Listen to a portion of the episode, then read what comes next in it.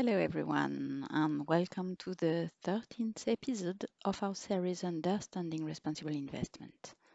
I am Dorothée Chapuis, Head of CSR for Societe Generale Private Banking Luxembourg, Monaco, and Switzerland. Today, I'm very pleased to welcome Mathieu Degli Innocenti, Head of Real Estate at Societe Generale Private Banking. Good morning, Dorothée. Good morning, everyone, and thank you for inviting me to your podcast. Mathieu, I would like to talk about sustainability and real estate, or how to integrate sustainability into real estate. It's a paradoxical question for real estate professional because real estate is essentially a lasting asset. But more seriously, Dorothée, you're right. The real estate sector is very concerned by sustainable development, particularly in terms of environment and the stakes are considerable. Indeed, Mathieu. Let's first look at the environmental challenges of real estate. CITEPA calculation, CITEPA is the Interprofessional Technical Center for the Study of Atmospheric Pollution. Their calculations have shown that in 2019, residential and tertiary buildings were responsible for 20% of CO2 emissions in France, which is the second most important sector after transport. And two-thirds of this 20% are linked to residential real estate. In your opinion, Mathieu, what are the challenges that we face to reduce the impact of real estate on our environment? Real estate plays an important role in our lives as a place to live, to consume, to work, or to trade. And it's at the heart of our economies. Long perceived as dusty, the transformation of this sector is now underway. Indeed, I have observed an incredible collective awareness, particularly since COVID, which should accelerate the greening of the real estate and improve its impact on the environment.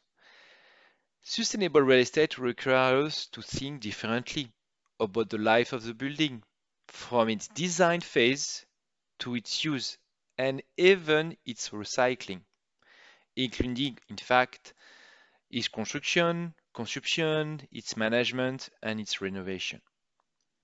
The city of tomorrow will be more sustainable and greener. So real estate is a key sector in the energy transformation. The government has recently put in place measures and regulations that should accelerate emergence of sustainable real estate. So, Mathieu, let's say I'm about to make a real estate investment. How can I take the climate issue into account? It all depends, Dorothée. Whether you invest directly in a property or through a fund as an investment vehicle. If you opt for the first solution, indirect, the first thing you need to take into account is the energy performance diagnosis, which measures the impact of the property on the environment. You can also decide to invest in a property to be renovated in order to improve its energy footprint. I'm thinking about the insulation, the change of the technical installation, and the windows, for instance. And you can also check which tax incentives you could benefit from as a homeowner. And you, Mathieu, can you help me with all these different steps? Yes, Dorothée, via our selection platform called Société Générale Immobilier Patrimonial, you will be able to invest in properties to be renovated or new.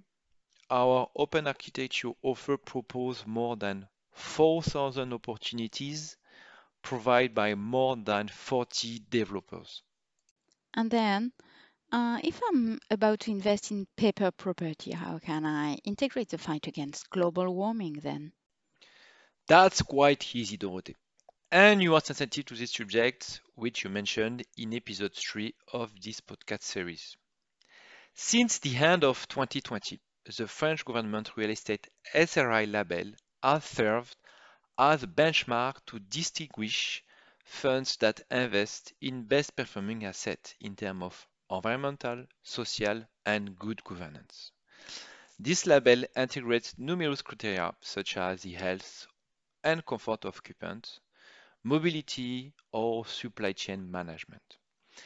These elements are scrutinized by the supervisory authority at the time of the acquisition, but also during the management phase of the real estate asset and through their holding period in the portfolio. This label is very demanding and it encourages management companies to change their strategy in depth.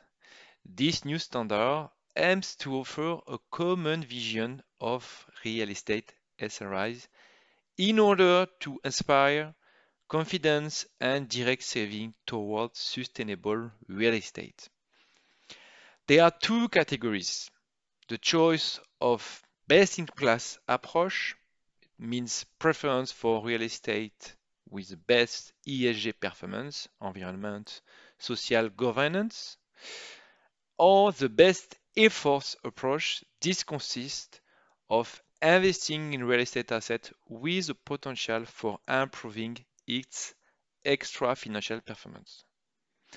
As in the case of security management, investment strategy can be different, such as choice of the asset class. For instance, investment in the retirement housing sector. Well, Mathieu, I understand that it's quite possible, if I consider making a real estate investment, to study its financial performance expectation, its risks, particularly of capital losses, and its environmental and social performance. Thank you very much for this insight. Thank you, Dorothée, and see you soon. This podcast is part of a series of episodes to better understand responsible investment. It's available through our program Private Talk by Societe Generale Private Banking on Spotify and Apple podcast streaming platforms. Subscribe now to be notified when the next episode is released and spread the word. You can find the script for the episode on the Societe Generale Private Banking website www.privatebanking.societegenerale.com.